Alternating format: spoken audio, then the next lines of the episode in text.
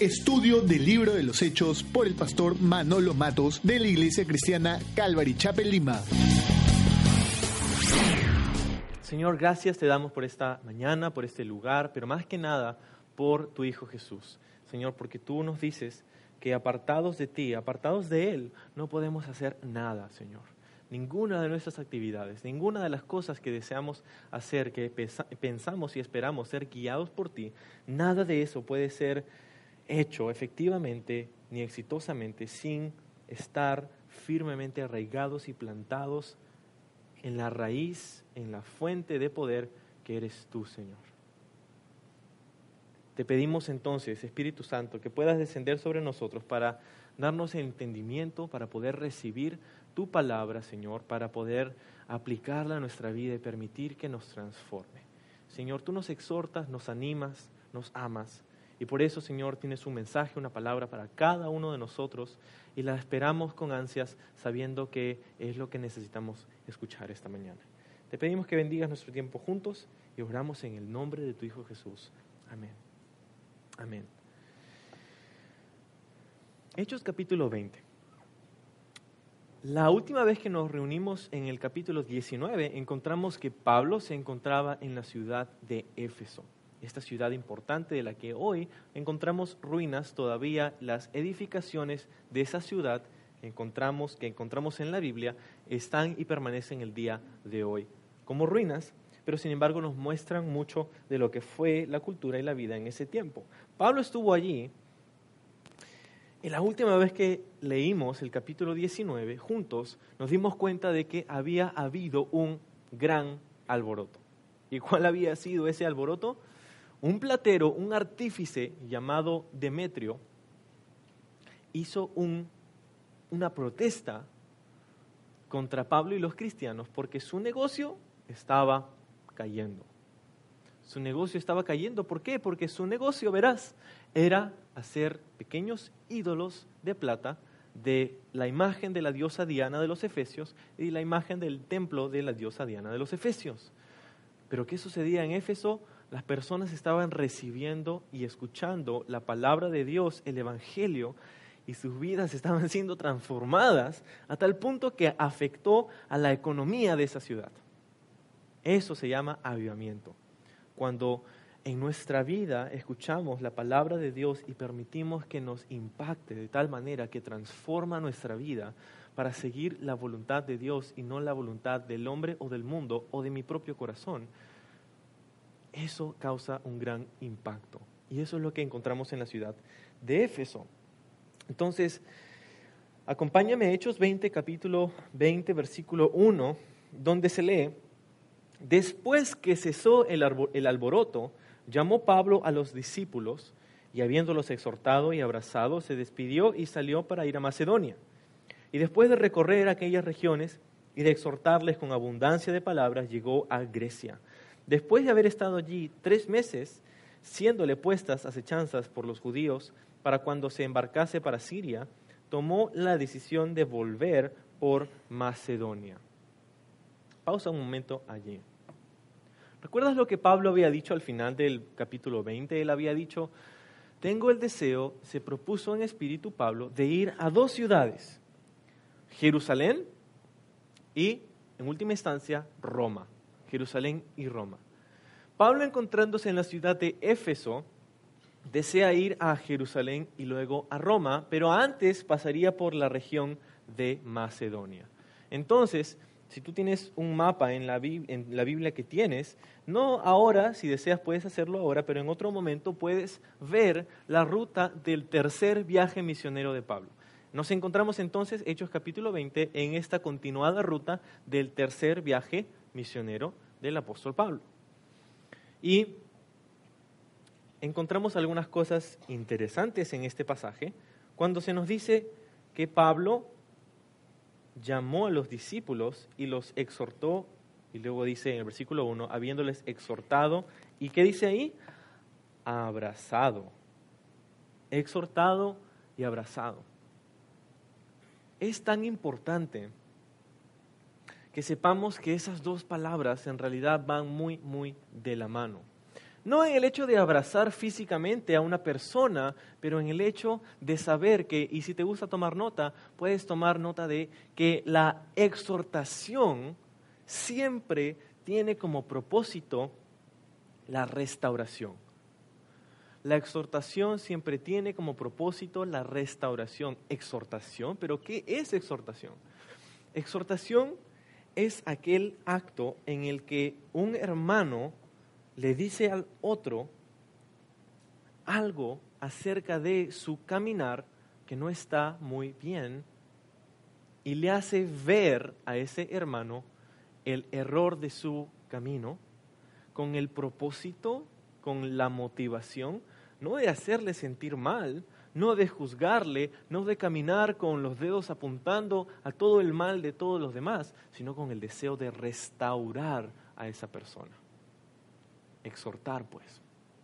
Pablo no era el tipo de personas que pasaban y caminaban viendo a los creyentes y a los cristianos con, apuntándoles con el dedo índice y diciendo, mira tu pecado y mira esto y mira el otro y estás mal aquí y tú estás mal allá y necesitas arrepentirte y esto y el otro y juzgando sin ningún amor a estas personas, a los discípulos. Pablo no era de ese tipo de personas y no malinterpretemos si leemos en algunas epístolas que él muestra palabras duras para referirse a estas deficiencias en el cuerpo de Cristo.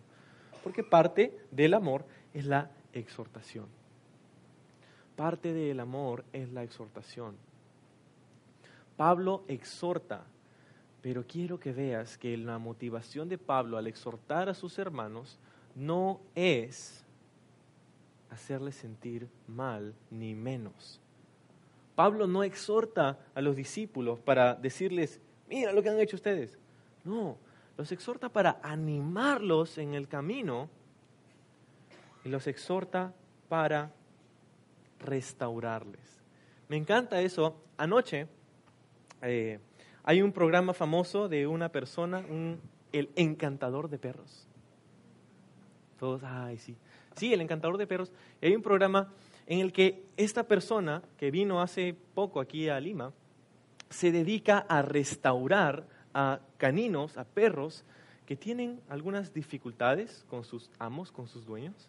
Y todo el programa se basa en cómo esta persona restaura a un canino de su mal comportamiento a un canino dócil, sometido, obediente.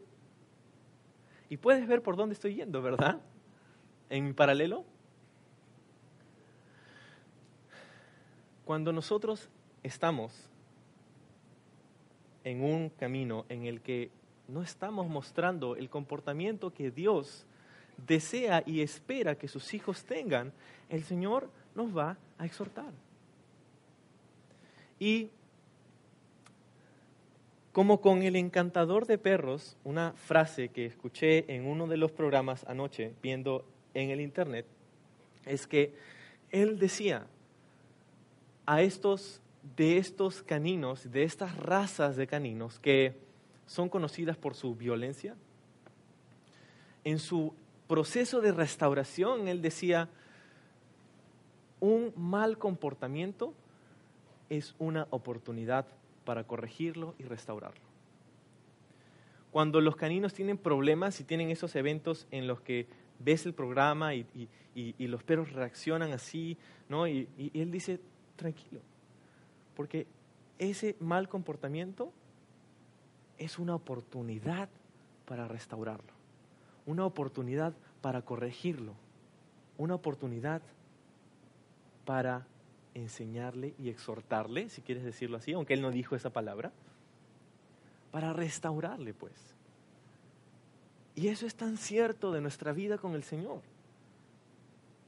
Cuando un hermano, cuando nosotros mismos estamos en un camino, cometemos algunas decisiones, tomamos algunas decisiones que no están del todo bien o alineadas con el corazón o la voluntad de Dios para nuestra vida, el Señor nos mira y no nos da un martillazo y nos juzga sin amor, porque Dios, sabemos, Dios es justo, Dios es perfecto y Dios Sí, Dios es justo, Dios es perfecto, pero Dios también es un Dios de amor. Y su justicia y su amor van de la mano en el hecho de que Jesús, su Hijo, pagó en su perfecta justicia por nuestro pecado. Y que por eso a todos aquellos que nosotros, de nosotros que ponemos nuestra fe en el Hijo de Dios, en su muerte y resurrección en la cruz, el Señor nos otorga perdón, nos otorga la salvación si nosotros nos arrepentimos de nuestro pecado y ponemos nuestra fe en Jesucristo. Romanos nos dice que si confesamos con nuestra boca y creemos en nuestro corazón que Jesús, que el Señor levantó a Jesús de la muerte, entonces seremos salvos. Que Jesús es Señor, pues, si confesamos a Jesús. Entonces, ¿por qué les digo esto? Porque en nuestra vida, nosotros que hemos sido cubiertos con la sangre de Jesús, ante los ojos de Dios somos perfectos. Pero ¿acaso no es cierto que estamos viviendo en un cuerpo sometido a este mundo, en el que todavía hay pecado, hay corrupción, y eso significa que mientras que a los ojos de Dios somos perfectos y la obra de Dios ha sido culminada en Jesucristo, en la cruz, en su muerte y resurrección, todavía estamos caminando en un proceso que llamamos santidad, santificación.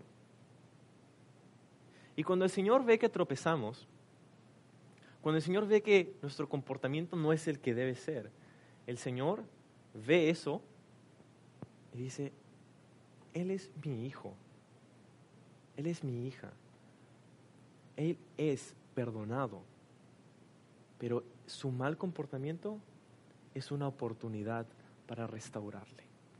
Es una oportunidad para corregirle. Y el Señor nos ama.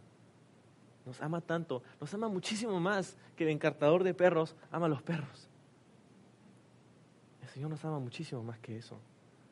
Y su corrección en nuestra vida es muchísimo más perfecta si podrías agregar algo a la perfección, eso sería, porque Dios es perfecto.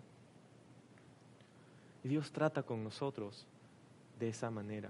Cuando nosotros fallamos y cuando nosotros caemos y cuando nosotros tropezamos, el Señor es fiel y es bueno para con nosotros. En tanto que el Señor no da su martillo de juez, sino que da su consejo de padre y su abrazo de padre. Pablo les exhortaba y los abrazaba, porque la motivación de la exhortación siempre debe ser en nuestro corazón la restauración.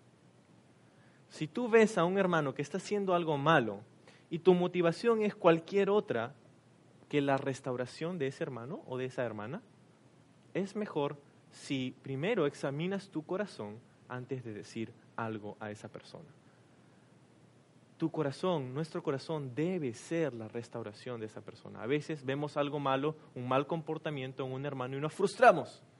No puedo creer que esa persona está haciendo eso. Y en nuestra mente jamás pasa o cruza la idea de restaurar a esa persona, sino de decirle y hacerle ver lo mal que está. No. El propósito de la, exhortación es la ¿qué? Restauración. Y por otro lado, cuando nosotros recibimos la exhortación del Señor y, la, y respondemos a esa exhortación de una manera bíblica, la Biblia nos dice que aquellas personas que reciben la corrección y la exhortación del Señor son llamadas sabias, sabias personas. ¿Cómo recibes la exhortación? ¿Y quién eres tú para decirme? ¿Cómo recibes la exhortación? Del Señor. El Señor nos va a exhortar esta mañana a través de su palabra. Y vamos a verlo más adelante.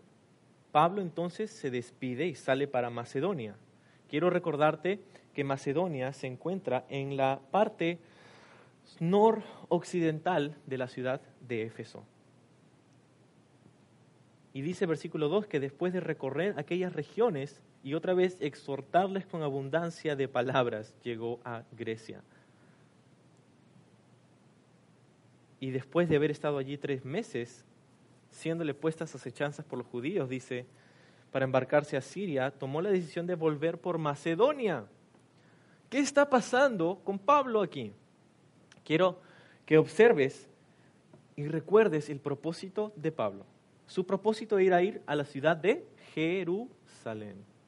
Y esa ciudad se encontraría en la parte sur oriental del mapa, al sureste de la región de Macedonia. Y para llegar ahí, él pasaría y cruzaría el mar y llegaría, dice versículo 3, a la ciudad o la región de Siria. ¿Por qué quería ir a Siria? Pienso yo, porque en Siria se encontraba la ciudad, se encontraba la iglesia que enviaba a Pablo en sus viajes misioneros. Y si recuerdas conmigo, esa iglesia, su nombre es la iglesia de Antioquía, Antioquía de Siria. Entonces Pablo está retornando, pero dice, cuando se proponía ir para ahí, para ese lugar, escuchó o se enteró que habían acechanzas contra Pablo. Los judíos no se habían quedado contentos y querían tomar cualquier oportunidad que tenían para destruir a Pablo. Muy familiar la historia, ¿verdad? Muy familiar con lo que le pasó a el Señor de Pablo, al Dios de Pablo, a Jesús. Los judíos no se quedaron contentos con Jesús. No quisieron aceptar su reprensión y su exhortación para entrar en el reino de los cielos a través de Él. Y finalmente murió en una cruz, acechado por los judíos. Entonces, el Señor dijo algo interesante. El Señor Jesús dijo, cualquiera que desea vivir una vida piadosa padecerá persecución. En otro lugar, en uno de los evangelios, el Señor también dijo, sabes, el siervo no es mayor que su amo. Si a mí me persiguieron, a ustedes también les van a perseguir. Y eso es exactamente lo que está experimentando Pablo, persecución. Y luego dice, al final, la última frase del versículo 3 dice, tomó la decisión de volver por Macedonia. ¿Viste lo que sucede? Pablo quiere ir al sur, pero para ir al sur va al norte. ¿Qué? ¿Quieres ir al sur, pero para ir al sur quieres ir al norte? No entiendo. El Señor tiene una manera tan linda de guiarnos. El Señor tiene una manera tan buena de mostrarnos su dirección. El Señor nos va a guiar a través de su palabra el Señor nos va a guiar a través del consejo de otras personas maduras en la fe. El Señor nos va a guiar a través, a veces, de las circunstancias en nuestra vida. El Señor nos va a guiar a veces a través de una voz, de su voz en nuestro corazón, algo que a veces no podemos ni explicar. El Señor nos va a guiar a veces a través de paz en nuestro corazón. El Señor utiliza todas estas cosas para guiarnos. Y cuando el Señor lo hace, cuando el Señor nos guía, cuando el Señor nos da una dirección, nosotros necesitamos permanecer en el centro de la dirección y la voluntad del Señor. Lo que pasa muchas veces con nosotros cuando el Señor nos da una indicación, cuando el Señor nos muestra su voluntad, cuando el Señor nos habla y nos dice, esta es mi voluntad o mi deseo para tu vida en este tiempo, muchas veces algo que nos impide tomar ese paso de fe es nuestro temor. Tememos obedecer la dirección del Señor. Tememos tomar un paso de fe. Porque pensamos, ah, no sé lo que va a pasar si tomo este paso de fe. Y es entendible, porque verdaderamente no sabemos qué va a pasar. Pero quiero que pienses conmigo que Dios es amor y por lo tanto Él desea, lo mejor para ti. Y porque desea lo mejor para ti, jamás te va a pedir que hagas algo que va a resultar en tu destrucción. Y entonces podemos dejar el temor a un lado, como diría el apóstol Juan en Primera de Juan. El perfecto amor echa fuera todo temor. Y el perfecto amor es el amor de Dios en nuestra vida. Pero a veces no es el temor, a veces es otro tipo de pecado. A veces es nuestra propia voluntad, la que se pone en el camino. Dios me dijo que vaya para allá, pero yo verdaderamente quiero ir para allá. Y el Señor nos muestra, yo soy el creador del universo, yo te creé, ¿no crees que yo tengo la potestad de decirte qué hacer? Yo sostengo el universo en mis manos. Tú eres mi creación y me dices, no quiero hacer tu voluntad. Dios lo respeta, pero hay consecuencias para la desobediencia. Y el Señor es tan fiel en esto que nos da su dirección y no nos deja desamparados. A veces el problema no es quizá temor, otro tipo de pecado. A veces nuestra piedra de tropiezo es o son nuestras prioridades. ¿Qué tenemos nosotros como prioridad? A veces nosotros tenemos como prioridad nuestra carrera, nuestro trabajo, nuestra familia, nuestra relación con una persona, nuestra novia o novio o nuestra vida amical o nuestra posición y estatus social. A veces tenemos esas cosas como prioridad en nuestra vida y esas cosas resultan una piedra de tropiezo en la voluntad que Dios desea para tu vida. Porque el Señor te puede decir, yo quiero que des más de tu tiempo y lo dediques a estudiar mi palabra. Y tú dices, no Señor, pero tengo que trabajar. Y no tengo tiempo para tu palabra. No tienes tiempo para mi palabra. O el Señor te dice, quiero que me sirvas. Tú eres mi hijo, pero yo también no solo soy tu padre, soy tu amo, tu Señor, tu creador. Y quiero, no necesito, pero quiero que me sirvas, porque quiero que a través del servicio encuentres las bendiciones que yo tengo para ti. Y tú dices, Señor, servicio, pero tengo esas otras cosas. Y no me malinterpretes, porque cada uno de nosotros tiene un llamado y una tarea específica en el cuerpo de Cristo. Y para muchos de nosotros nuestro llamado es ser lo mejor, los mejores trabajadores que podemos ser, los mejores padres que podemos ser, los mejores esposos, esposas que podemos ser. Ese es el llamado que Dios tiene para todos sus hijos. Pero sucede un problema cuando ponemos estas otras cosas como la prioridad de nuestra vida porque entonces se convierten en un ídolo. Porque tu trabajo te dice lo que tienes que hacer y no tu Dios.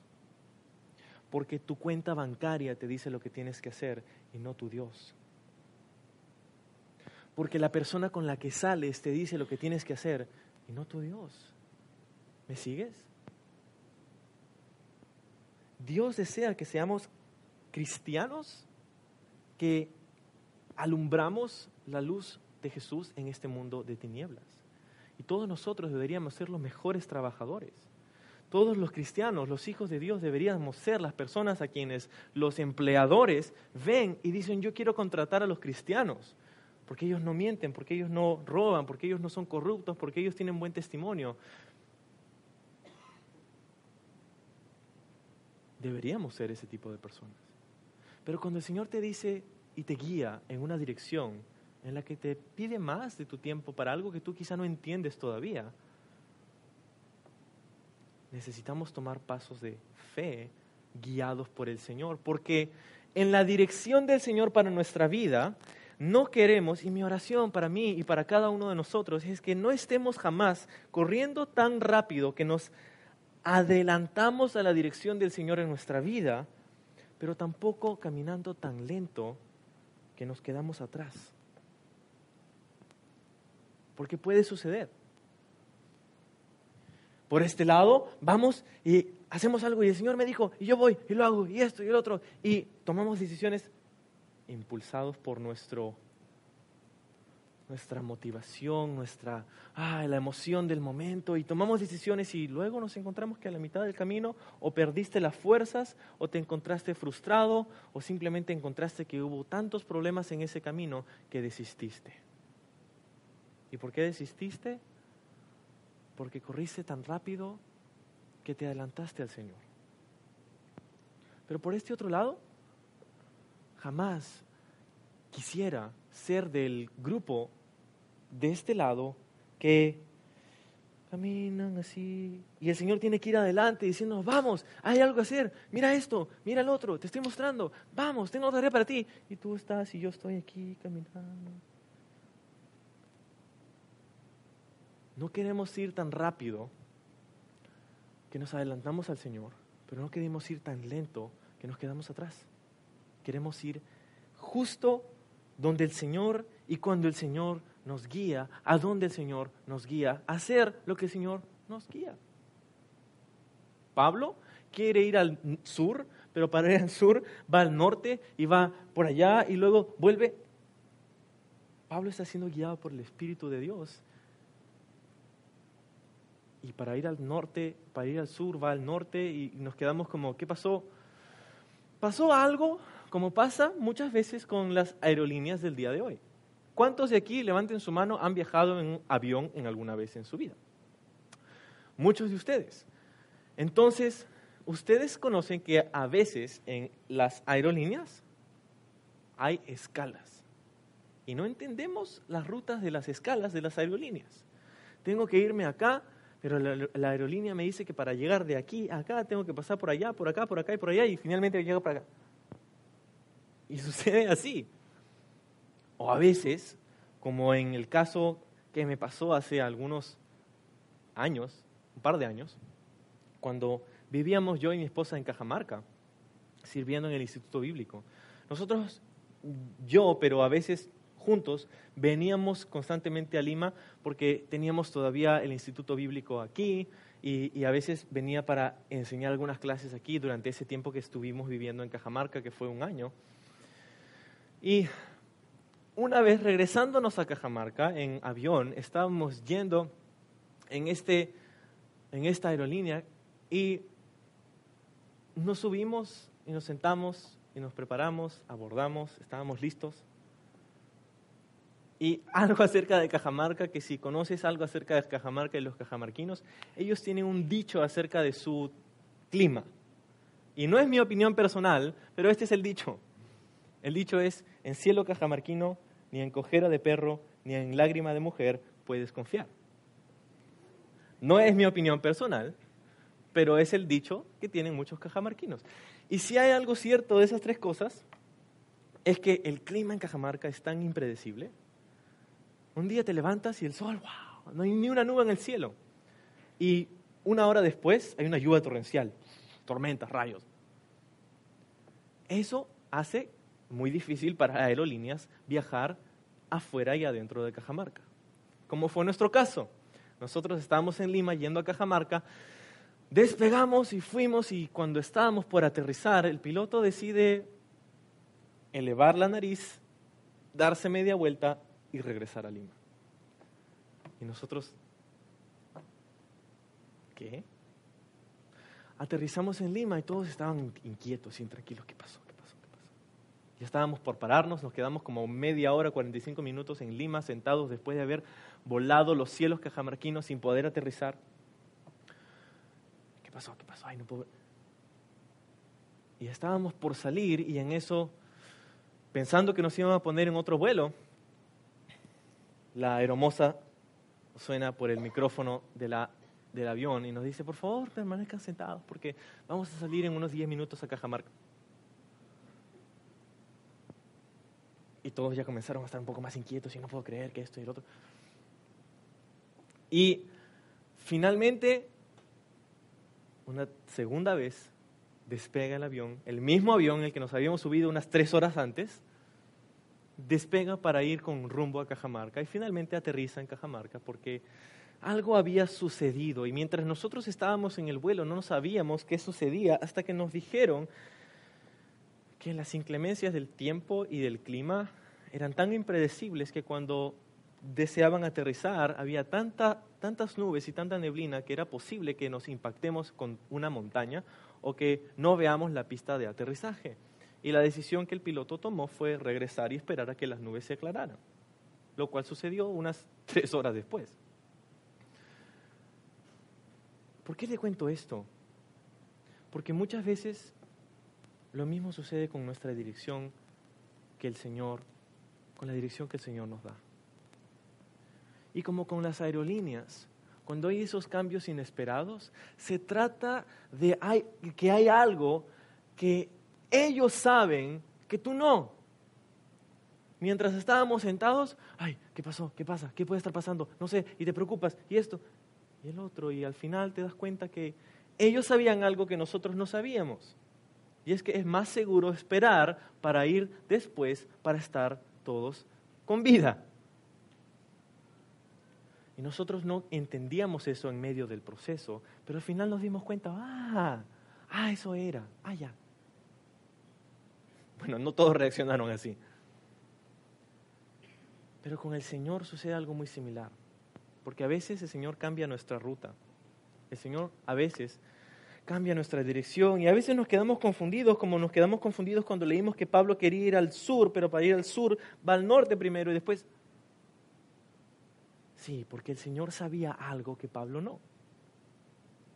Y cuando el Señor cambia tu ruta, cambia tu dirección y te muestra otra cosa y un cambio imprevisto en tu caminar con el Señor, puedes recordar que el Señor sabe algo que tú no.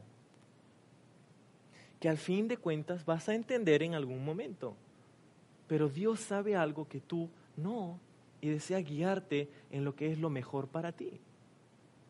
No te impacientes cuando hay un cambio de dirección.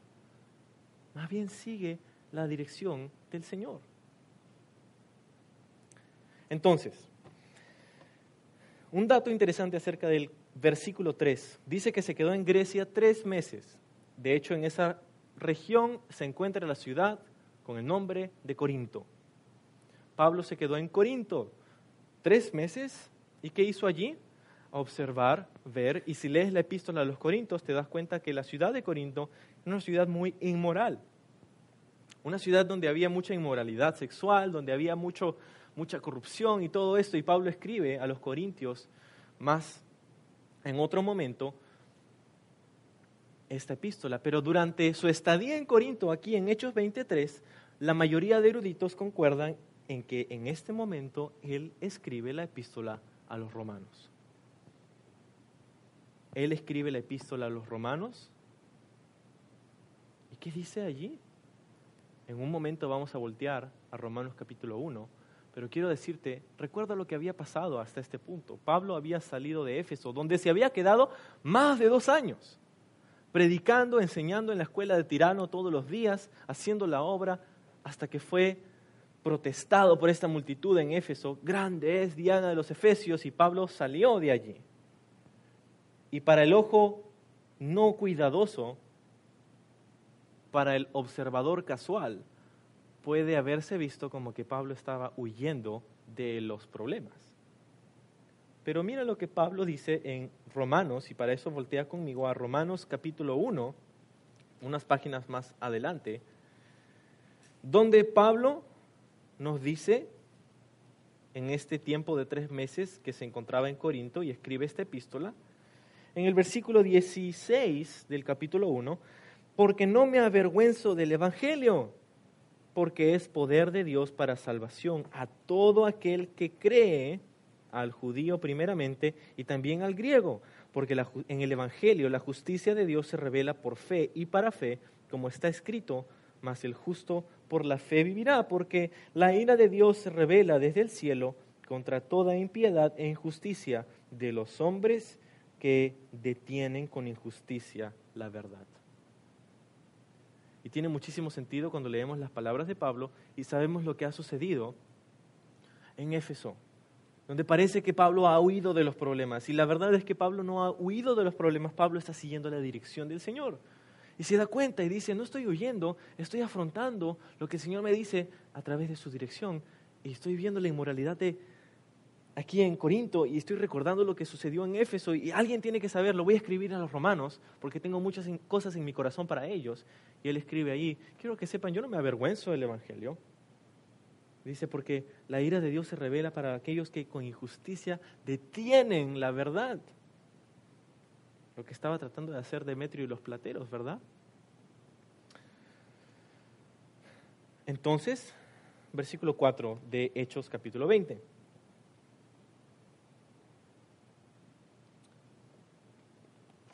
Y le acompañaron hasta Asia Sópater de Berea, Aristarco y Segundo de Tesalónica, Gallo de Derbe y Timoteo, y de Asia, Tíquico y Trófimo. Esos nombres. ¿Deseas nombres para tu bebé? ¿Tienes gemelos, mellizos? ¿Tíquico, Trófimo? Interesantes. Quiero que observes y recuerdes conmigo que Pablo, la razón por la que desea ir a Jerusalén es porque hay necesidad económica, hay hambre en la región de Jerusalén y las iglesias en Macedonia decidieron enviar un donativo económico para ayudar a la aflicción de la iglesia en Jerusalén. Y Pablo está llevando consigo una cantidad de dinero para ayudar a, los hermanos, a la iglesia en Jerusalén. Eso lo hemos aprendido cuando leemos Romanos los últimos capítulos y Primera de Corintios los últimos capítulos.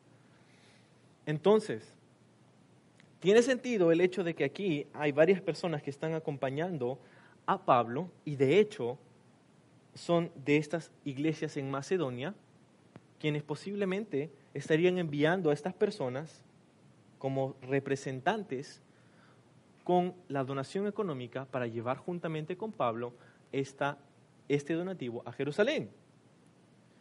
Y de esto aprendemos algunas cosas. Pablo era muy cuidadoso cuando se trataba acerca de donaciones, de dinero. Pablo era muy transparente cuando se trataba de eso. Y si deseas estar paso a paso, siguiéndole el paso al Espíritu de Dios, y no adelantarte y no quedarte atrás de la dirección del Señor en tu vida, no solamente necesitas ser flexible o adaptable, como hemos aprendido en los tres primeros versículos, sino que necesitas ser responsable. Necesitamos ser responsables. Pablo tenía un grupo de personas que estaban allí con él. Y Pablo era muy cuidadoso cuando se trataba de esas cosas. De hecho, él escribiría en alguna de sus epístolas, cuando vayan a hacer donaciones, ofrendas, donativos para otras iglesias, él diría, háganlo antes de que yo llegue. Yo no quiero ni estar allí. Yo solamente voy a ir y envíen con alguien para que vaya conmigo y envíe el dinero porque yo no quiero poner mis manos en eso porque no me pertenece a mí. Y es la manera de ver las finanzas en el ministerio. El dinero no nos pertenece a nosotros, el dinero le pertenece al Señor. Me encanta la organización de Calvary Chapel Lima porque nosotros tenemos y hemos tenido una junta directiva. ¿Y una junta directiva? ¿Qué quiere decir junta directiva? ¿Qué es eso? Pues es un grupo de hombres llenos del Espíritu Santo que juntamente con el pastor, juntamente conmigo, estamos buscando al Señor para esas decisiones que tienen que ver con el dinero. Y tenemos que ser tan cuidadosos porque el día de hoy hay tanto abuso en las iglesias. Hay tanto abuso de las finanzas. Pablo era responsable ante estas personas y Pablo rendía cuentas ante estas personas. Y en nuestra iglesia tenemos una junta directiva a las que yo como pastor puedo y rindo cuentas. Yo no puedo tomar una decisión alocada y apremiante diciendo vamos a gastar todo este dinero en hacer esto. No, para eso tenemos un grupo de personas que están allí para proveer seguridad en las decisiones que tomamos. Ahora, quiero que observes y para eso voltea conmigo rápidamente a Proverbios capítulo 11. Proverbios capítulo 11. Encuentras el libro de los Salmos, el siguiente libro, Proverbios. Proverbios capítulo 11 y versículo 14 dice, donde no hay dirección sabia caerá el pueblo, mas en la multitud de consejeros hay seguridad. Lo leo otra vez por énfasis. Dice, donde no hay dirección sabia caerá el pueblo, mas en la multitud de consejeros hay seguridad. Y quiero que veas conmigo que no dice este versículo. No dice, donde no hay dirección sabia caerá el pueblo, mas en la multitud de consejeros hay dirección. No, ¿verdad? Dice, hay que seguridad. Seguridad. Y de hecho, si volteas conmigo tan solo unas páginas más adelante, Proverbios capítulo 15 y esta vez versículo 22, donde nos dice que los pensamientos son frustrados donde no hay consejo, mas en la multitud de consejeros se afirman. En la multitud de consejeros se afirman.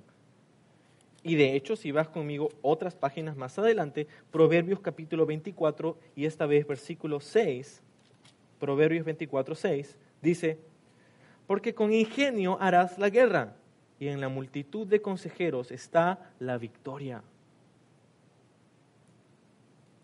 Dios se repite tres veces en el libro de los de Proverbios, ¿verdad? Acerca de este tema. La multitud de consejeros. Pero como hemos leído en, el, en Proverbios 11, 14, no dice allí, en la multitud de consejeros hay dirección.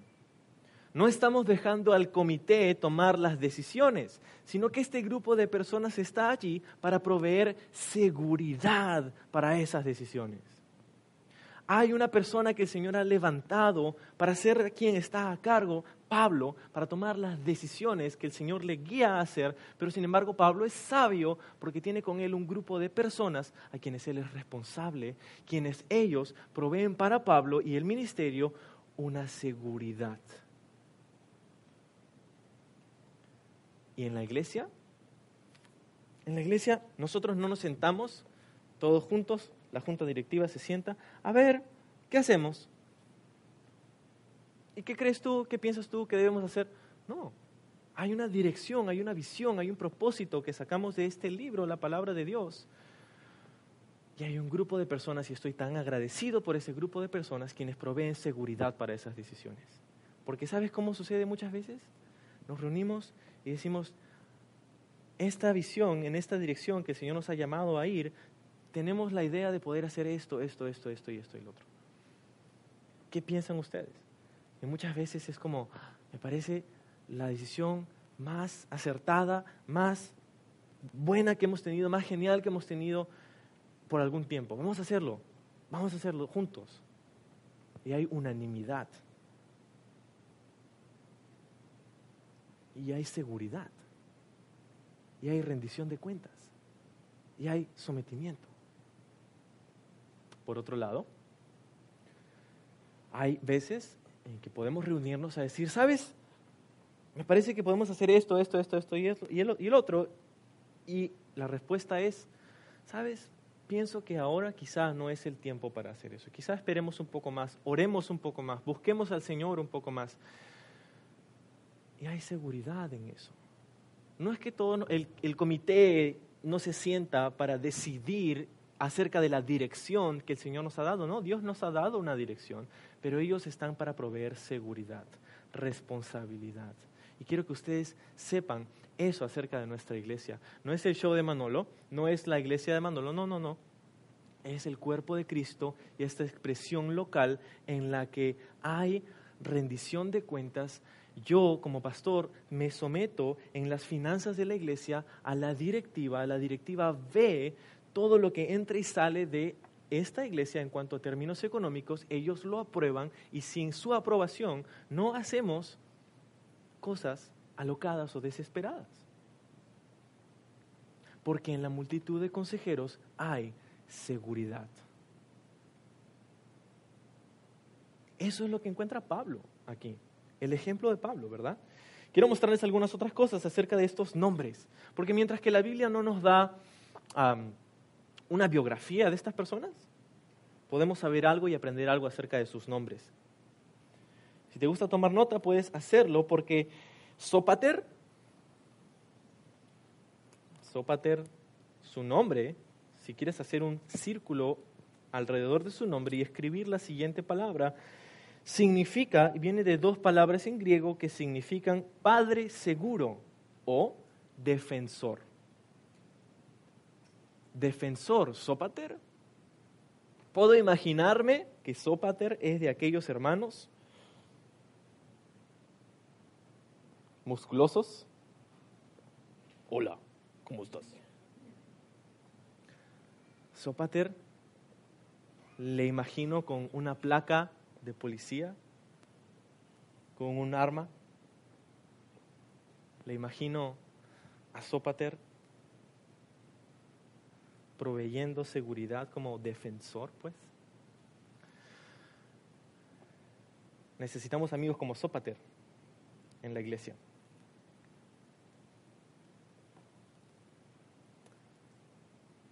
Defensor. Luego, Aristarco y segundo. Aristarco. De la raíz del nombre Aristarco tenemos nuestra palabra aristocracia el día de hoy. O, si quieres apuntar, la definición, Aristarco significa el mejor gobernante. El mejor gobernante. Aristarco. Les puede imaginar Aristarco con sus zapatos de cuero, con su cinturón que hace juego con sus zapatos, con su camisa, sus lentes de sol, caminando por ahí con Pablo, Aristarco. El mejor gobernante, Aristarco, pues. Hay un lugar para los aristarcos en el cuerpo de Cristo. Y es tan hermoso ver cómo el Señor trae a un grupo de personas para como cuerpo hacer la obra del ministerio. Pablo escribiría en su epístola a los romanos, tenemos que predicar el Evangelio, ¿verdad? Pero ¿cómo escucharán si nadie les predica? ¿Cómo les predicarán si nadie va? ¿Cómo irán si nadie les envía? Y parte del ministerio es aquellos que envían aquellos que el Señor ha bendecido y ha prosperado para que ellos a su vez sean de bendición para la obra del Evangelio, del ministerio. Aristarco, hay un lugar para los aristarcos en la iglesia. A veces tenemos la tendencia a pensar de que porque alguien es, tiene una posición o tiene dinero, ay, ¿qué se cree? No, no, no. Hay personas que verdaderamente sí, permiten que las finanzas y las, la economía y las riquezas transformen su corazón, porque hay algo, hay algo de, de peligro con eso. Pero sin embargo, hay personas que son tan generosas y porque son tan generosas se convierten en un canal de bendición y el Señor les provee y ellos proveen para otras personas. Y es tan hermoso ver cómo el Señor hace eso en el cuerpo de Cristo.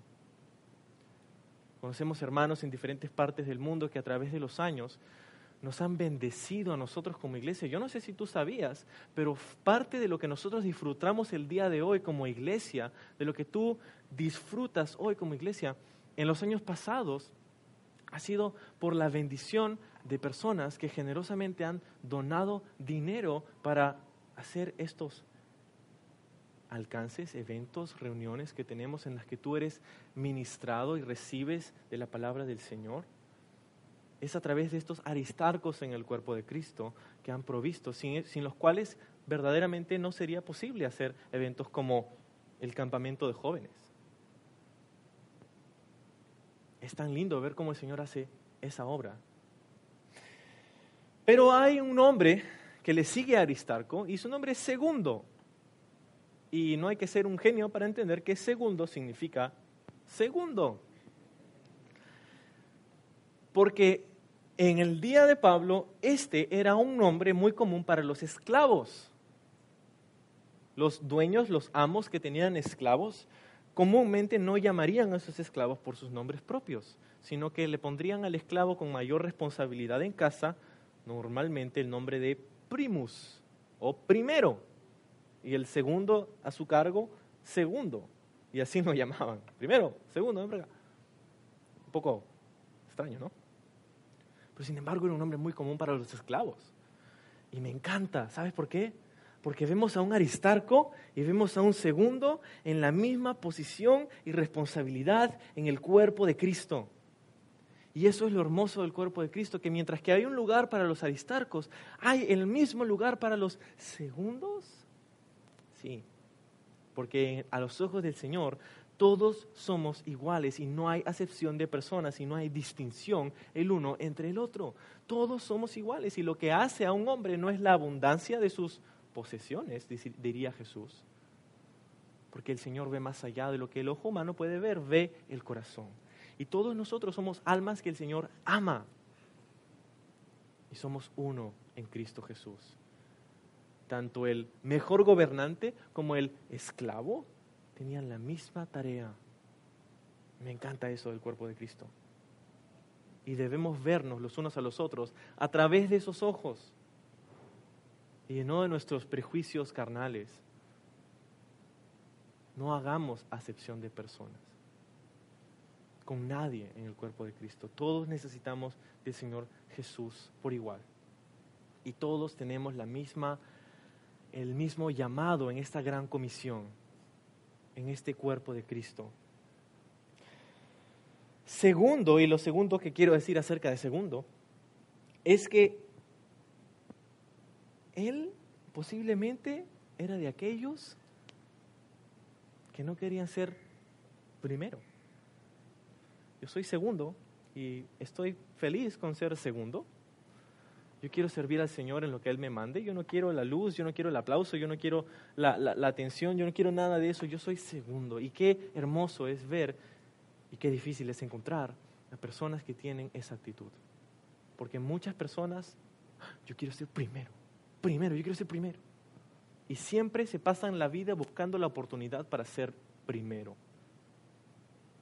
Pueden ser segundos momentáneamente, pero siempre, primero. Y es tan difícil y es tan incómodo cuando ves en el liderazgo de alguna iglesia personas que están siempre buscando ser primero.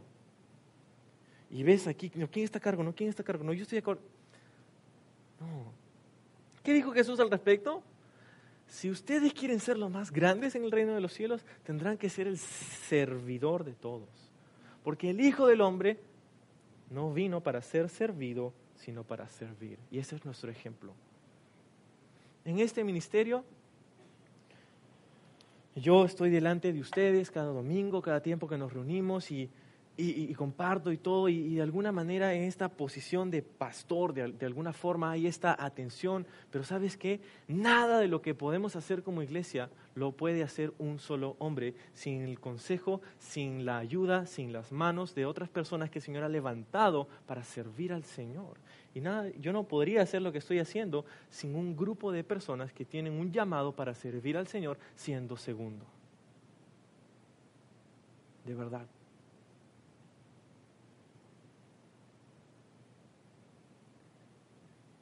segundo.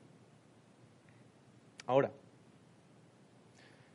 los siguientes nombres. Gallo, gallo de derbe. Gallo no significa gallo de kikiriki, significa, y si quieres apuntar su definición, significa hombre terreno.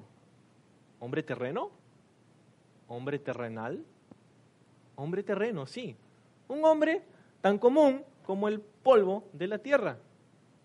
Un hombre común y corriente gallo. Hay un lugar para gallo en el cuerpo de Cristo.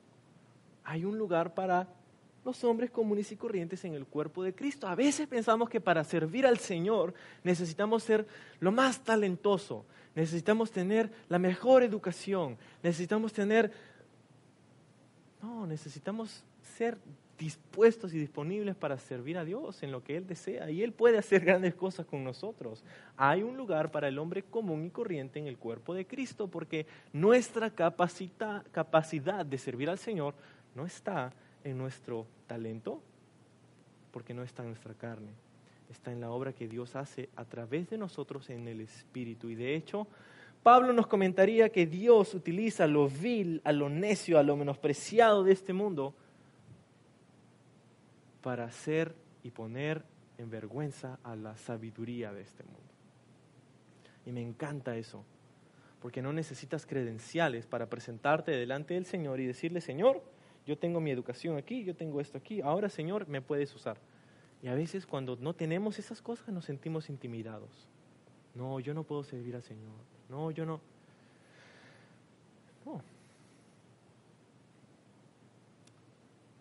Familia, si Dios puede usarme a mí como lo está haciendo, Dios puede usarte a ti grandemente. Si se tratara de credenciales, si se tratara de educación, si se tratara de estándares en el mundo,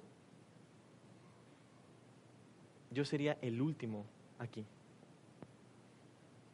Hay tantas cosas en contra de lo que el mundo piensa y espera que la persona que está aquí adelante tiene que dar. la verdad es que no se trata de la persona que está aquí adelante. Se trata de la obra del Señor. Un hombre común y corriente, gallo. Timoteo significa apreciado por Dios. Timoteo. Y sabemos lo apreciado que era Timoteo a los ojos de Pablo al escribirle sus epístolas a Timoteo. Pero más allá de eso, sabemos lo apreciado que era Timoteo a los ojos de Dios, así como cada uno de nosotros. No sé si lo has escuchado antes, pero si no lo has escuchado antes, escúchalo ahora. Eres valioso ante los ojos de Dios. No dejes que nadie te diga lo contrario. Eres tan valioso a los, hijos los ojos de Dios que Él no escatimó a su propio Hijo para entregarte a ti la oportunidad de pasar la eternidad con Él. Eres valioso ante los ojos del Señor. Tíquico y Trófimo, los últimos nombres. Tíquico significa fortuito o casual. Tíquico, casual, fortuito. qué tiene que ver eso? Tíquico, le podemos ver una persona que estaba ahí, se vestía como se vestía, estaba ahí caminando, sirviendo al Señor, una persona casual. Una persona que estaba ahí en el momento correcto, en el lugar correcto, y el Señor le utilizó porque estaba dispuesto, y ahí está. ¿y por qué estás ahí? No sé. ¿Y qué es aquí? ¿Y por qué estás aquí? Porque sí. Ahí estaba. Trófimo, su nombre significa nutritivo.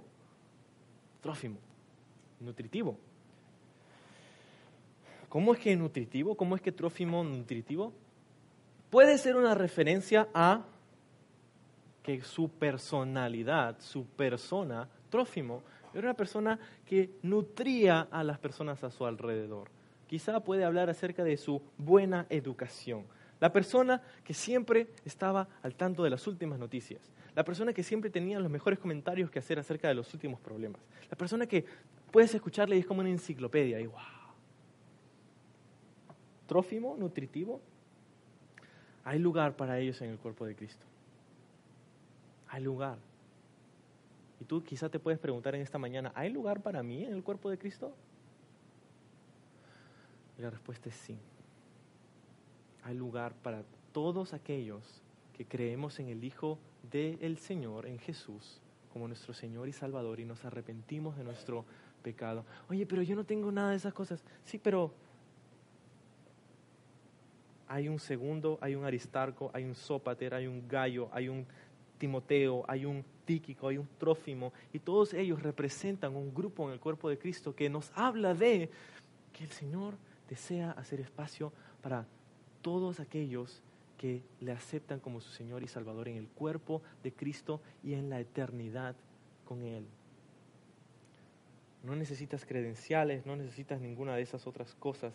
Sigamos para terminar esta parte de nuestro estudio. Versículo 5. Estos, habiéndose adelantado, nos esperaron en Troas y nosotros, pasados los días de panes sin levadura, navegamos a Filipos y en cinco días nos reunimos, ah, nos reunimos con ellos en Troas, donde nos quedamos siete días. Siguen en su viaje entonces hacia las siguientes ciudades. Siete. El primer día de la semana, reunidos los discípulos para partir el pan, Pablo les enseñaba, habiendo de salir al día siguiente, y alargó el discurso hasta la medianoche. Pausa un momento allí. He estado pensando. Y esta tarde vamos a terminar todo el capítulo 20. De hecho, vamos a terminar todo el libro de los Hechos y vamos a salir a las 6 de la tarde.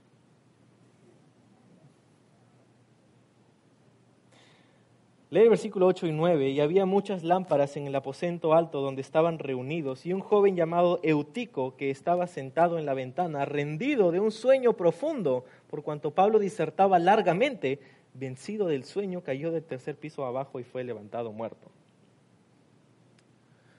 Y tú me dices, ok, tú haces la parte del Pablo y yo hago la parte de Eutico. Pues si haces la parte de Eutico no te va a ir muy bien. El nombre de Eutico significa, si quieres apuntarlo, se llama afortunado. Suertudo. Eutico. Afortunado. Dios tiene un sentido del humor.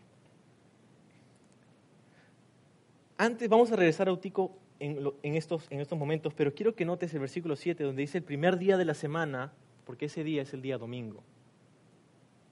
Esta es la primera ocasión certera en la que sabemos que los primeros creyentes se reunían el día domingo para adorar y alabar al Señor juntos.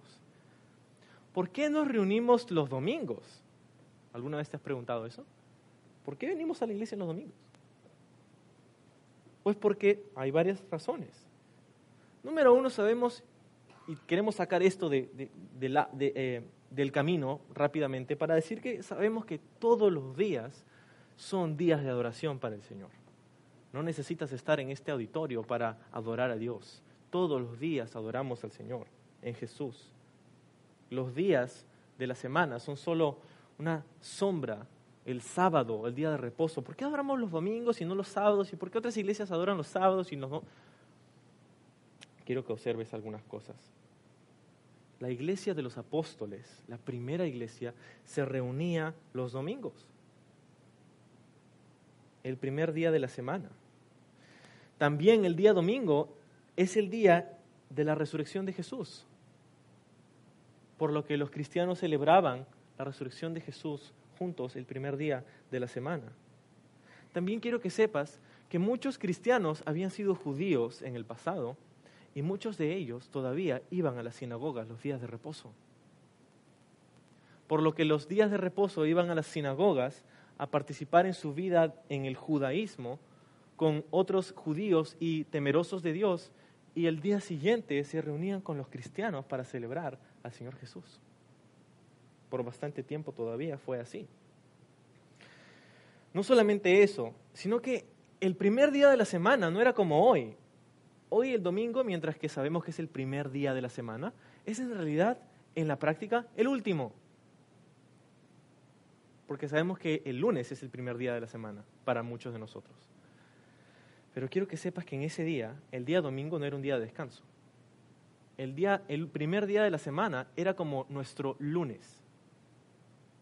Ellos trabajaban los días domingos, porque su día de reposo era el día sábado. Y de hecho, para el mundo gentil, no había un día de reposo durante este tiempo. Trabajaban todos los días. El día lunes para nosotros es el equivalente del día domingo de la iglesia en el primer siglo. El primer día de la semana. ¿Y por qué es importante eso? Me encanta. ¿Sabes por qué? Porque era la primicia de la semana la primicia de la semana. Estamos entregándole al Señor nuestra semana, dándole lo mejor, lo primero al Señor de nuestra vida en esa semana a Él. Suena tan correcto cuando lo vemos así. Le damos las primicias al Señor, ¿verdad? Entonces, hay algunos que vienen y dicen, no, ustedes que se reúnen los domingos son anticristos. ¿Verdad? Hay algunos que, algunos que tildan a los cristianos diciendo que porque se reúnen los días domingos, entonces somos los anticristos. No sé de dónde viene esa lógica, pero quiero decirte, por seguro, los primeros cristianos se reunían los domingos. Y hay algunos que ven la iglesia el día de hoy y dirían, ay, es tan diferente, la iglesia es tan diferente, tenemos que regresar a la iglesia de los apóstoles, tenemos que reunirnos en casas, tenemos que ser una iglesia orgánica, tenemos que... Quiero decirte, los tiempos pueden haber cambiado, pero hay, estamos haciendo lo mismo que hacían los discípulos en el día de los apóstoles. Lo que hacemos como iglesia, mira lo que estaban haciendo, se reunieron el día domingo, hello, estaban allí, Pablo les estaba enseñando la palabra de Dios, es lo que estamos haciendo.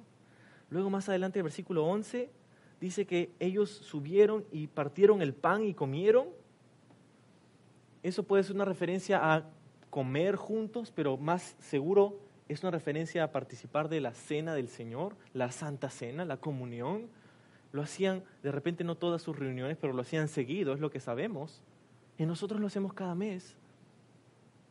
Quiero que observes que los pilares de acción en la iglesia que nos muestra el patrón bíblico para la iglesia, eso es lo que estamos haciendo. Quizá nosotros empleamos un poco de tecnología, quizá nosotros empleamos un poco de las cosas que te aseguro, si lo hubieran tenido en ese día, lo hubieran hecho. Si estudias historia de la iglesia, te podrás dar cuenta que apenas los cristianos tuvieron la oportunidad de reunirse en grandes congregaciones, lo hicieron. Y la razón por qué se reunían en casas al inicio era porque no había lugares como este auditorio en los que se podían concentrar los discípulos. Y por necesidad se reunían en casas. Y para aquellos que dicen, no, la iglesia, la verdadera iglesia se reúne en casas. No, la verdadera iglesia se reúne donde sea, porque no se trata de un lugar. Y si esa es tu preferencia, sigue con eso. Pero no juzgues a otros que se reúnen en una congregación más grande o que se reúnen el día del domingo o que no están necesariamente en una casa. Nosotros no te juzgamos a ti, porque todo eso es simplemente parte de. Lo importante sucede, ¿verdad? Nos reunimos para orar, nos reunimos para participar de la Santa Cena, nos reunimos para la enseñanza de la palabra, nos reunimos para tener comunión los unos con los otros. Esas cosas, lo que hacía Hechos 2.42, los discípulos allí. Y eso me encanta porque ha pasado más de dos mil años y este grupo de creyentes sigue haciendo lo mismo. Eso nos habla de la inmutabilidad de la Escritura. No cambia. Dios es el mismo y sus hijos siguen mostrando el mismo carácter. Eutico. Pablo disertaba largamente. Dice que estaba cayendo rendido, el versículo 9, en un sueño profundo, por cuanto Pablo disertaba largamente. Y muchos de ustedes saben lo que se siente.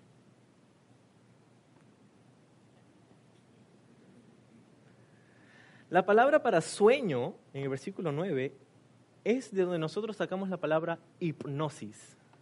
Eso quiere decir que estaba cabeceando. Eutico. Mira, quiero que sepas, Eutico había trabajado todo el día. Era un día como nuestro día lunes. Había trabajado todo el día y había venido a congregarse con los hermanos. Era de noche. Pablo estaba disertando largamente y puedes puedes relacionarte con Eutico.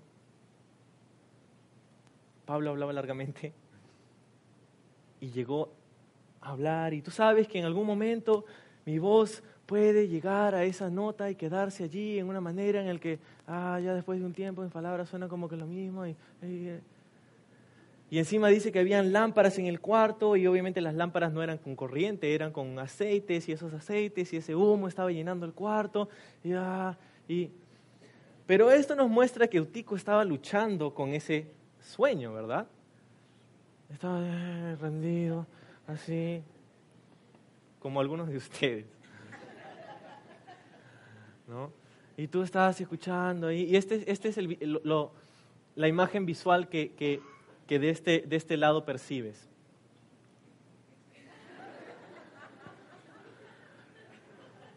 O a veces podemos confundir un rostro de concentración.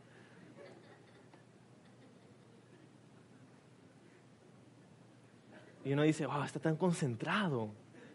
No, está tan concentrado en no quedarse dormido. Eutico. Quedarse dormido en la iglesia. Quedarse dormido en la iglesia. A todos nos ha pasado. Y quiero que veas qué pasa con Pablo, versículo 10. Dice, perdón, primero qué pasa con Eutico. Versículo 9 al final dice, vencido del sueño, cayó del tercer piso abajo y fue levantado muerto. Wow. Cuidado con los euticos. Solo digo. Después dice, entonces descendió Pablo y se echó sobre él y abrazándole, mira a Pablo, dice, no os alarméis, pues está vivo. Después, dice versículo 11, después de haber subido y partido el pan y comido, habló largamente hasta el alba. Y así salió. Y llevaron al joven vivo y fueron grandemente consolados. O sea, no solamente se reunieron a partir de que el sol se ponía, donde terminaban de trabajar, aproximadamente a las 6, 7 de la tarde. Y Pablo no solamente continuó hasta las 12 de la medianoche, cuando Tico se cayó, sino que después de este evento Pablo siguió predicando hasta el alba, 5 de la mañana más o menos. Y yo me pregunto, ¿de qué estaba enseñando Pablo? ¿Qué se trataba su estudio bíblico? ¿Qué era tan importante? Pues quiero que sepas, Pablo sabía en su corazón que su tiempo de partida estaba muy cerca. Y él sabía que esa podía ser la última vez que veía a estos creyentes, a estos discípulos. Y Pablo va a tomarse todo el tiempo que quiera para exhortarles porque era tan importante para ellos. Y a veces, sabes, aquí en la iglesia a veces nos pasamos la hora. Pero ¿sabes qué? Es lo mejor que podemos hacer. Deseamos respetar nuestros horarios. Deseamos. Pero si el Señor te está hablando, si el Señor está ministrando a tu corazón, si el Señor está hablándote específicamente a ti y tú dices, ay, tengo que irme. Ay, tengo esto otro que hacer. No quiero decir que no tengamos responsabilidades que cumplir, pero es domingo. Así que vamos a salir a las 6 de la tarde. No, mentira. Hasta el alba. De hecho, vamos a ir de frente y a las seis y media comenzamos, subimos los chicos otra vez y hacemos la celebración de Navidad seguido. No, no, estoy bromeando, estoy bromeando. Pero durmiendo en la iglesia es lo peor que puede pasar. Hay veces en que es una gran distracción. ¿no? ¿Y cómo sé que estás dormido? Porque cuando comienzas a... Y cuando comienza una cosita a salir por acá...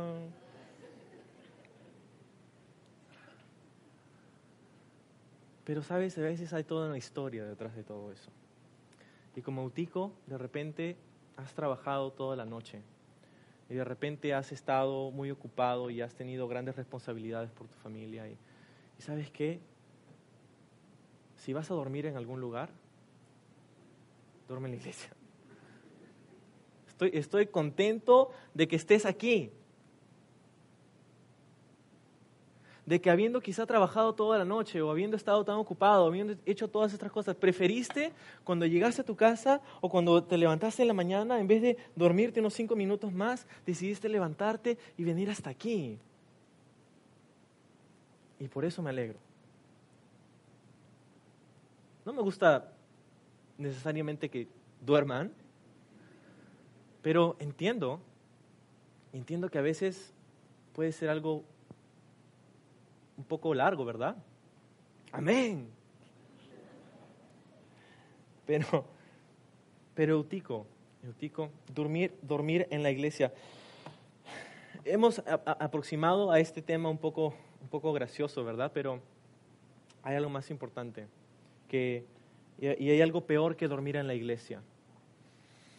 Y eso es dormir afuera de la iglesia cuando estás, y no me refiero al sueño físico, sino a tu caminar con el Señor. Y para eso quiero que me acompañes a Primera de Tesalonicenses capítulo 5, donde se nos dice, Primera de Tesalonicenses capítulo 5, versículos 6 y 7, por lo tanto, no durmamos como los demás, sino velemos y seamos sobrios, pues los que duermen de noche duermen y los que se embriagan de noche se embriagan. Versículo 9, pero nosotros que somos del día, seamos sobrios, habiéndonos vestido con la coraza de fe y de amor y con la esperanza de salvación como yelmo. Pablo no se está refiriendo al sueño físico, Pablo está diciendo, hay algunos que caminan por la vida como dormidos. Hay algunos que caminan por esta vida y están durmiéndose, están caminando, están viviendo, están trabajando, están en sus casas, están en sus lugares donde el Señor los pone, pero están como dormidos. Y puedes estar muy despierto aquí en la iglesia y, escuchando y sí, riéndote y ah, qué lindo, pero sales y, vives como dormido. Eso es peor. Eso es peor. Prefiero que, que, pestañees un poco aquí en la iglesia, pero que cuando sales de aquí vives una vida en sobriedad y en, la, en el camino del Señor, no como dormidos, no como zombies, no como deambulantes sino sobrios con el Señor, viviendo la vida que el Señor desea que vivamos. Y un versículo más, Efesios capítulo 5 y versículo 14, no tienes que voltear ahí, escucha solamente esto, donde dice, por lo cual dice Efesios 5, 14, despiértate tú que duermes y levántate de los muertos y te alumbrará Cristo. Y mientras que podríamos hacer algo muy gracioso, a ver, vamos a ver los que están durmiendo. Y vamos a gritar todos juntos, despiértate, ¿ya? A ver si hay alguien dormido. ¿Listo? Despiértate a las tres, ¿ya? Uno, dos, tres. ¡Despiértate! ¡Ay! ¡Ay, ay, ay! Despiértate. Y, y mientras que podemos hacer eso, quiero que sepas que Pablo no se refiere al sueño físico. Pablo se refiere al caminar que cada uno de nosotros tenemos en nuestra vida con Jesús. No debemos caminar como durmiéndonos. Y no me refiero otra vez al quedarnos dormidos. Sino que el Señor nos dice, despiértate, es hora de que me entregues tu tiempo, es hora de que me sirvas, es hora de que hagas la tarea que yo tengo para ti. ¿Qué te impide servirme? Despierta.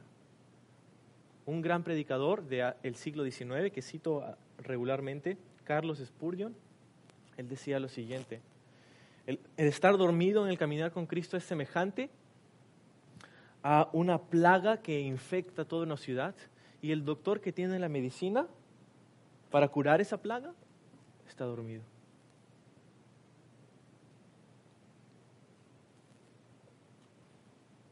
Es también similar a un incendio en una casa y el bombero que puede apagarla está durmiendo. Así es cuando nosotros estamos caminando por esta vida y el Señor tiene tareas para nosotros por hacer, cosas que Él desea que hagamos, que sirvamos, que nos comportemos, que seamos como sus hijos en este mundo, la sal, la luz de este mundo, y estamos dormidos. Despierta. ¿Y sabes cómo no quedarte dormido en la iglesia? Hay una solución para eso. Prepara tu corazón para enseñar lo que estás aprendiendo aquí a otra persona. Si tú supieras que más adelante vas a necesitar repetir estas palabras a otra persona, no te quedarías dormido. Porque, ¿sabes? Yo nunca me he quedado dormido predicando.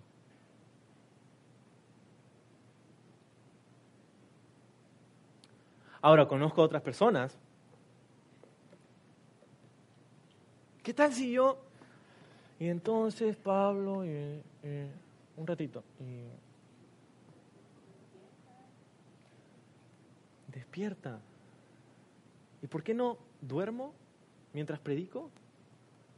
Porque sé que hay algo que el Señor nos está diciendo, nos está hablando y necesitamos recibirlo y escucharlo. Cuando el Señor nos mueve de un lugar a otro, cuando el Señor cambia nuestra dirección, tenemos que estar despiertos, atentos a lo que el Señor está haciendo allí. Y vamos a terminar con estos últimos versículos, versículo 12, perdón, 13. Nosotros, adelantándonos, embarcarnos, navegamos a Azón para recoger allí a Pablo, ya que así lo había determinado, queriendo él ir por tierra. Cuando se reunió con nosotros en Azón, tomándole a bordo, vinimos a Mitilene, Navegando de allí, al día siguiente navegamos, llegamos delante de Quío y al otro día tomamos puerto en Samos. Y habiendo hecho escala en Trogilio, al día siguiente llegamos a Mileto, porque Pablo se había propuesto pasar de largo a Éfeso para no ponerse, no detenerse en Asia, pues se apresuraba por estar el día de Pentecostés, si le fuese posible, en Jerusalén. Pablo pasó por todas estas ciudades y dice que pasó de largo a Éfeso y de hecho la próxima semana vamos a ver el discurso que Pablo tenía para los líderes y los pastores en Éfeso. Pero él pasó de allí porque quería pasar a Pentecostés, dice en Jerusalén. La última vez que escuchamos el deseo de Pablo, Pablo quería pasar la Pascua en Jerusalén. Ahora, dice, vamos a pasar, si, es posible, Pentecostés.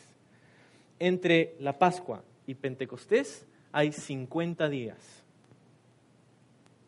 Eso quiere decir que los planes de Pablo estaban cambiando.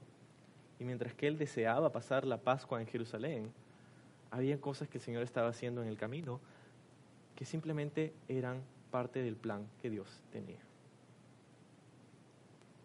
Parte del plan que Dios tenía. Y así debemos ser nosotros. Cuando estamos tan sometidos a Dios que nuestros planes son un segundo plano, que su voluntad es mi deseo, es entonces que el Señor puede obrar grandemente en nosotros y podemos ver nosotros su mano en nuestra vida. Cuando nuestros planes, nuestros deseos, nuestros anhelos están sometidos a los de Dios, entonces vivirás una vida bendecida. Porque sabes qué? Estarás siendo obediente a la voluntad y a la dirección de Dios para tu vida y en la obediencia a la voluntad de Dios hay bendición hay bendición.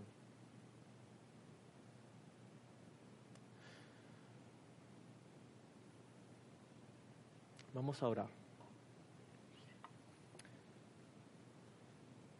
Señor Jesús, tú nos has hablado en esta mañana. Y gracias te damos por la exhortación que hemos recibido en tu palabra. Como orábamos al inicio de nuestro estudio, verdaderamente sin ti alejados, apartados de ti, nada podemos hacer, Señor. Y te damos gracias porque cuando nosotros necesitamos ser exhortados, tú lo ves como una oportunidad para ser restaurados. Y te agradecemos, Señor. Deseamos como miembros de Calvary Chapel Lima, miembros del cuerpo de Cristo, deseamos, Señor, ser fieles a ti, ser obedientes, comportarnos de una manera, Señor, que te representa a ti en este mundo, en donde estamos, en donde vivimos. Señor, porque sabemos que este mundo observa y observa nuestra vida y deseamos que a través de nuestra vida tu luz pueda brillar y que las tinieblas desaparezcan gracias a ti y a tu obra en nuestra vida. Señor, queremos ser personas comprometidas. Quizá tú en esta mañana estás poniendo en nuestros corazones y nos has exhortado acerca de comprometernos, Señor, contigo, de tomarte en serio. Señor, no queremos salir de este estudio solamente habiéndonos reído un buen rato, Señor, pero queremos ser transformados por tu palabra. Y gracias, Señor, por la linda obra que tú estás haciendo en nuestros días. Pero verdaderamente deseamos, Señor, ser comprometidos contigo y con tu iglesia, Señor. Gracias por la salvación, Señor. Gracias porque podemos confiar en ti, en cualquiera de nuestros planes, Señor. Porque sometiéndolos a ti sabemos que tú haces tu perfecta, santa, buena, agradable voluntad en nuestra vida. Señor, queremos darte las primicias las primicias de nuestra vida, las primicias de nuestro tiempo, las primicias de nuestros recursos, Señor, las primicias de todo lo que de tu buena mano nos das. Queremos ser de bendición, Señor. No queremos darte las sobras, queremos darte las primicias. Señor, porque tú te lo mereces, porque tú eres nuestro Señor y nuestro Dios. Gracias porque podemos confiar en ti. En el nombre de Jesús. Amén. Amén.